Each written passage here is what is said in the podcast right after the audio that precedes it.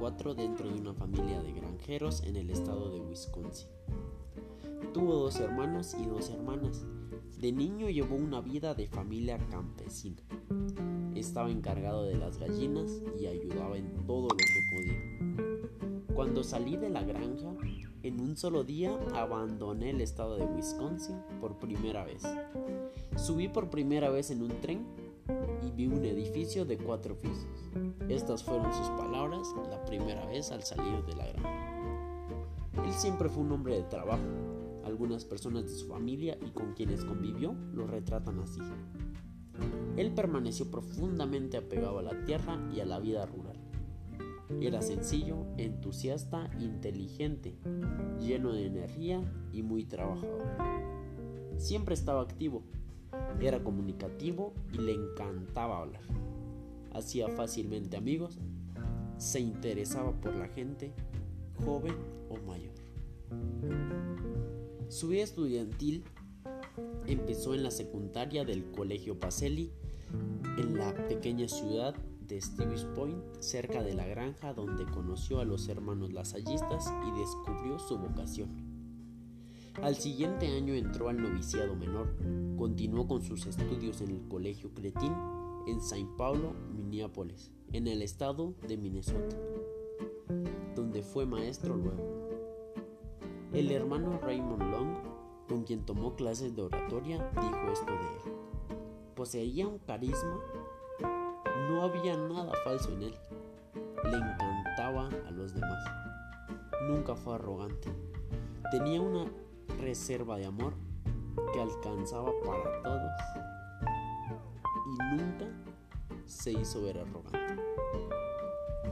Su obra en Guatemala comenzó en enero de 1981 el hermano Santiago, fue destinado al Colegio de la Salle Huehuetenango, donde trabajó también en el centro indígena donde jóvenes mayas estudiaban. Se formaban en agricultura y se capacitaban para reemplazar a los maestros en los pueblos indígenas, ya que estos eran muy groseros con las personas de la localidad. El hermano Santiago estuvo siempre consciente de los riesgos que corría pero su vocación era firme y su disponibilidad a cumplirla siempre fue total. El hermano Santiago llevó una vida apasionada por los pobres y fue asesinado por su compromiso y por la justicia que imponía en la sociedad.